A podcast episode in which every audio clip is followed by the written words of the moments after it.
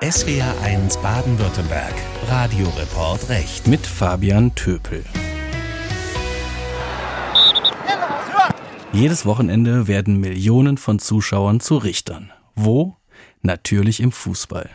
Erst entscheidet der Schiedsrichter auf dem Platz, dann möglicherweise der Videoschiedsrichter im sogenannten Kölner Keller und zeitgleich Millionen von Zuschauern vor dem Fernseher. Die endgültigen Entscheidungen werden aber erst im Anschluss getroffen vor den Sportgerichten. Grund genug für uns einmal genauer hinzuschauen, wie Justiz und Sport miteinander übereinkommen. Wir wollen über einige Fälle sprechen, die vor Gericht gelandet sind. Es geht um Altersgrenzen bei Schiedsrichtern, um Konsequenzen in Dopingfällen und über Verträge mit jugendlichen Spielern. Alles Themen, die aktuell heiß in der Fußballwelt diskutiert werden. Und mit mir im Studio ist mein Kollege Christoph Häuser. Er ist Rechtsreferendar und auch Schiedsrichter. Hallo Christoph. Hallo Fabian. Christoph, du pfeifst in deiner Freizeit ja auch selbst Spiele. Wo pfeifst du genau und hattest du auch schon mal Kontakt mit Sportgerichten? Also ich bin Schiedsrichter in der Kreisliga. Das ist, wie jeder weiß, auf niedrigster Ebene. Aber selbst dort gibt es schon Sportgerichte. Und das kann man sich so vorstellen. Als Schiri in der Kreisliga spreche ich jetzt zum Beispiel eine rote Karte aus. Und der Einzelrichter, der heißt dann auch wirklich Einzelrichter, der überlegt sich, wie lange sperrt er diesen Spieler für das, was der Schiri im Spielbericht reingeschrieben hat. Und der Verein des Spielers kann sich überlegen, Mensch, das sind jetzt zwei, drei, vier Spiele Sperre. Bin ich einverstanden? Ja oder nein? Und wenn der Verein dann sagt, nein, die Sperre ist uns zu hoch, dann kommt es zu einer Sportgerichtsverhandlung. Okay, das kennt man ja auch aus der Bundesliga, da wird ja jede Woche wieder gezittert, ab wann darf der Spieler wieder ran. Aber wie kann ich mir denn so ein Gericht in der Kreisliga vorstellen? Ja, das ist dann ganz interessant. Das ist auf dem flachen Land meist so, dass das in Gaststätten stattfindet. Also wirklich, wie man sich das so vorstellt, das sind alte Gasträume, da werden in der Mitte des Gastraumes dann die Falttüren zugezogen und dahinter tagt dann das Sportgericht. Da werden Tische aufgestellt, vor Kopf hockt dann das Kreissportgericht, links und rechts die beteiligten Vereine. Und die Kreissportrichter, das sind im Regelfall ältere Männer, die entscheiden dann darüber, ob das Strafmaß Bestand hat oder ob es abgeändert wird. Aber so finden sich auch schon auf niedrigster Ebene die Sportgerichte wieder und damit auch die Schiedsgerichtbarkeit. Also Recht sprechen in der Dorfkneipe, aber ganz ohne Roben. Über ein paar Entscheidungen der Sportgerichte wollen wir heute mal reden und dazu haben wir mit einem absoluten Experten gesprochen, der schon viele Streitigkeiten für Spieler und Vereine ausgefochten hat. Horst Klettke ist Rechtsanwalt aus Frankfurt und seit vielen Jahrzehnten im Fußball unterwegs. Wir haben ihn gefragt, warum es denn diese eigenen Sportgerichte überhaupt gibt. Das geht im Grunde auf das Grundgesetz zurück, Artikel 9, Versammlungsfreiheit. Da steht drin, äh, dass man sich eben in Vereinen oder Gesellschaften organisieren kann. Und was liegt näher, dass der Sport zumindest viele Dinge, die ihn betreffen, äh, selbst regelt, weil er selber sehr viel näher dran ist und weil das sozusagen auch verfassungsrechtlich gesichertes Hoheitsgebiet ist. Die Sportverbände wie der DFB können also ihre eigenen Regeln und Gerichte schaffen. Und dort wird dann über Regelverstöße entschieden. Also Christoph, kann ich, wenn ich gefault werde, den anderen Spieler also nicht einfach am Amtsgericht wegen Körperverletzung oder vielleicht sogar auf Schmerzensgeld verklagen? Also das geht theoretisch schon und es gibt auch viele Fälle an den normalen Gerichten. Grundsätzlich sollen aber erstmal die Sportgerichte übernehmen. Man geht bei einem sportlichen Wettbewerb wie bei einem Fußballspiel mit vielen Zweikämpfen erstmal davon aus, dass die Spieler bei der Mannschaften eingewilligt haben, dass es auch zu Verletzungen kommen kann. Wenn sich ein Spieler überlegt, dass er seinen Gegenspieler wegen eines Fouls verklagen möchte, dann müsste er aber auch noch beweisen, dass die Verletzung auch mit Vorsatz passiert ist. Davon kann man bei einem normalen Zweikampf eigentlich nicht ausgehen. Damit das Ganze an den normalen Gerichten landet, braucht es außerdem einen Strafantrag des gefaulten Spielers und daran fehlt es meist. Die meisten Fälle aus dem Fußball landen also erstmal an den Sportgerichten. Einer, der zuletzt durch die Medien ging, der spielt in Hamburg. Lass uns mal über den Fall Vuskovic sprechen, der gerade bei den Fans vom HSV diskutiert wird. Christoph, um was geht es da genau? Also Mario Vuskovic ist Abwehrspieler beim Hamburger SV und die Spieler an den Bundesligen müssen regelmäßig Dopingkontrollen machen. Diese Dopingkontrollen werden von der NADA durchgeführt. Das ist die nationale Anti-Doping-Agentur. Mario Vuskovic wurde dann im September 2022 positiv auf das Dopingmittel EPO getestet.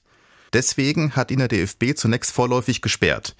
Der Spieler bestreitet das aber vehement und so wurde eine zweite Probe genommen, die aber ebenfalls positiv ausgefallen ist. Der Fall wurde dann vor dem DFB-Sportgericht verhandelt. Vuskovic wurde von diesem dann für zwei Jahre gesperrt.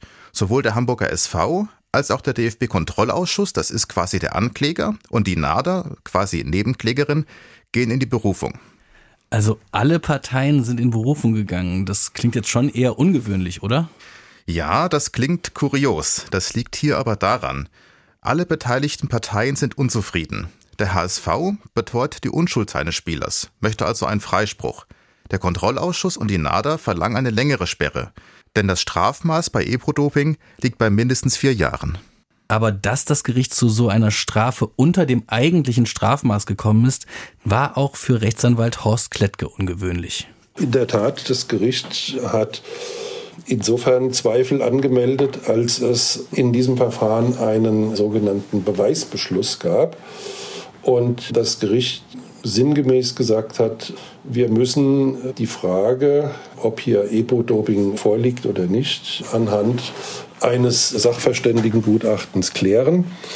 Und es war auch so, dass noch genügend Körperflüssigkeiten zur Verfügung standen, um eine C-Probe zu machen, ist dann aber, obwohl ein solcher Beweisbeschluss bestand, letzten Endes nicht durchgeführt worden. Das ist dann auch meine Kritik. Wenn man Zweifel an der Richtigkeit des Vorwurfs hat und das dann nicht durchzuführen, das halte ich für falsch, weil es ist äh, Aufgabe des Gerichts schon herauszufinden, stimmt der Vorwurf ja oder nein. So Rechtsanwalt Horst Klettke zum Fall des Spielers Vuskovic. Hier wird man also sehen, was die nächste Instanz entscheidet. Dann lass uns doch mal zum nächsten Fall kommen, der viele Fans des ersten FC Köln schwer getroffen hat. Es geht um eine Transfersperre durch die FIFA. Christoph, wie kam es dazu? Ja, am 1. Februar 2022 unterschrieb der slowenische Stürmer Jaka Potocznik einen Vertrag beim 1. FC Köln. Tags zuvor hatte der damals 16-Jährige seinen Vertrag bei Olympia Ljubljana gekündigt. Angeblich soll der FC den Spieler zum Vertragsbruch angestiftet haben. Hier entschied die FIFA, der erste FC Köln darf in den kommenden beiden Transferperioden keine neuen Spieler registrieren.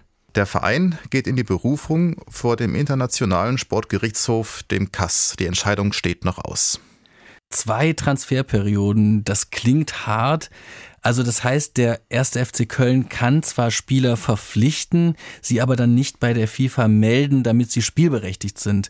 Warum ist das für einen Verein wie den FC Köln so hart? Vereine wie der erste FC Köln leben davon, dass sie Spieler früh entdecken und unter Vertrag nehmen. Auch weil viele aktuelle Spieler den Verein verlassen, braucht man Ersatz.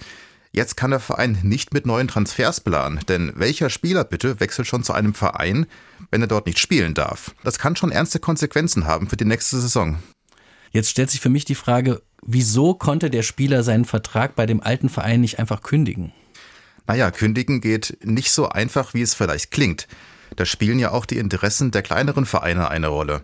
Sonst könnten die großen Vereine ja ganz einfach die besten Talente dazu überreden, ihre Verträge zu kündigen und einfach zu wechseln. Da spielen dann auch oft dubiose Spielerberater eine Rolle, die natürlich bei einem Transfer mitverdienen wollen. Ein Vertrag zu kündigen geht nur aus bestimmten Gründen. Zum Beispiel, wie es hier vorgetragen wird, wenn der Verein kein Gehalt mehr zahlt. Aber selbst dann muss man immer noch bestimmte Vorgaben einhalten, sagt auch Horst Klettke. Wenn man einen Spieler hat bei einem Club und die kommen ihren Zahlungsverpflichtungen nicht nach, dann kann ich einfach kurzerhand kündigen, sondern man muss den äh, Verein vorher mahnen schriftlich und auffordern, unter Nennung dessen, was offen ist, äh, zu zahlen. Und da wiederum sieht das Regelwerk der FIFA auch Fristen vor. Das, wie es scheint, war vorliegend nicht der Fall, denn wenn ein ausländischer Club den Spieler nicht vertragsgerecht bezahlt und man diesen Weg einhält und vorher abmahnt innerhalb der Fristen, die zu wahren sind, dann kann man da sehr wohl auch wirksam fristlos kündigen. Hier hätte der erste FC Köln also beweisen müssen, dass der Spieler rechtmäßig kündigen durfte, so Rechtsanwalt Horst Klettke. Das Ganze muss jetzt der Kass entscheiden. Für Köln bedeutet es aber, dass sie eventuell nächstes Jahr mit vielen eigenen Jugendspielern spielen müssen und das könnte natürlich für die nächste Saison echt schwierig werden. Ja, da sitzt der Verein wohl auf heißen Kohlen und hofft jetzt aktuell auf eine Entscheidung des Kass in Lausanne. Und zum Schluss wollen wir dann noch auf einen dritten Fall zu sprechen kommen, der aber nicht an den Sportgerichten spielt, sondern am Landgericht Frankfurt. Es geht um Manuel Gräfe. Christoph, kannst du uns da auch nochmal genauere Infos geben? Ja, Manuel Gräfe war ein beliebter Schiedsrichter, der mit Ablauf der vergangenen Saison nicht mehr Bundesliga pfeifen darf. Der Deutsche Fußballbund, der das Schiedsrichterwesen verantwortet, handhabt es so, dass er Schiedsrichter von seiner Liste streicht, die älter als 47 Jahre sind. Es hat nicht nur viele Funktionäre, Spieler und Fans geärgert, sondern auch Gräfes selbst. Deswegen hat er vor dem Landgericht Frankfurt geklagt. Eine Besonderheit ist vielleicht noch, dass diese Altersgrenze in keinen Regularien verankert ist, sondern einfach gelebte Praxis ist. Manuel Gräfe erhielt im Rechtsstreit mit dem Deutschen Fußballbund eine Entschädigung in Höhe von 48.500 Euro. Die tatsächlich praktizierte Altersgrenze von 47 Jahren stelle eine Altersdiskriminierung dar und sei willkürlich. Auch hier gehen beide Seiten in die Berufung. 47 als Altersgrenze, das klingt für mich jetzt erstmal ein bisschen willkürlich. Also warum sollte man mit 47 etwas nicht mehr können, was man mit 46 noch konnte? Ja, gute Frage. Eine solche Altersgrenze muss auch begründet sein. Natürlich muss auch ein Bundesliga-Schiedsrichter topfit sein, um 90 Minuten den Platz hoch und runter laufen zu können. Aber ob man das an einem konkreten Alter festmachen kann, ist fraglich. Horst Klettke hat uns von einem ähnlichen Fall erzählt, den er bis zum Bundesarbeitsgericht gebracht hat. Damals ging es um den Mainzer Torhüter Heinz Müller. Er wollte, dass sein Vertrag entfristet wird. Denn nach mehreren befristeten Verträgen hat man als Arbeitnehmer regelmäßig einen Anspruch auf eine Entfristung. Aber da hat das Bundesarbeitsgericht letzten Endes gesagt, dass eine Befristung eines Vertrages mit einem Profifußballer in Ordnung ist, weil Profifußball auf Bundesliganiveau nicht bis ins hohe Alter betrieben werden kann und es deshalb begründet ist, die Verträge zu befristen. Aber gilt das auch für Schiedsrichter? Schiedsrichter sind erstmal keine Angestellten. Deshalb wurde der Fall Gräfe zum Beispiel nicht vor dem Arbeitsgericht verhandelt, sondern vor dem Landgericht. Aber auch hier ist Horst Klettke sich nicht sicher, ob die Höchstgrenze von 47 Jahren für Schiedsrichter nicht doch begründet werden kann. Die Begründung des Gerichts war jetzt so, dass man gesagt hat, die Beweggründe des DFB, warum ausgerechnet irgendwie 47 der Grenzposten ist, wo dann einer nicht mehr auf die Schiedsrichterliste aufgenommen wird. Das wurde uns nicht hinreichend äh, dargelegt und so gesehen konnte man das nicht nachvollziehen, womit die Frage offen bleibt, ob gegebenenfalls im Berufungsverfahren bei anderer Begründung sich da der Blickwinkel ändern könnte. Also auch da ist das letzte Wort noch nicht gesprochen. Es bleibt also spannend, wie so häufig im Fußball. Spannend ist in diesem Jahr also nicht nur der Kampf um die Meisterschale, sondern auch einige andere Dinge, die abseits des Rasens passieren.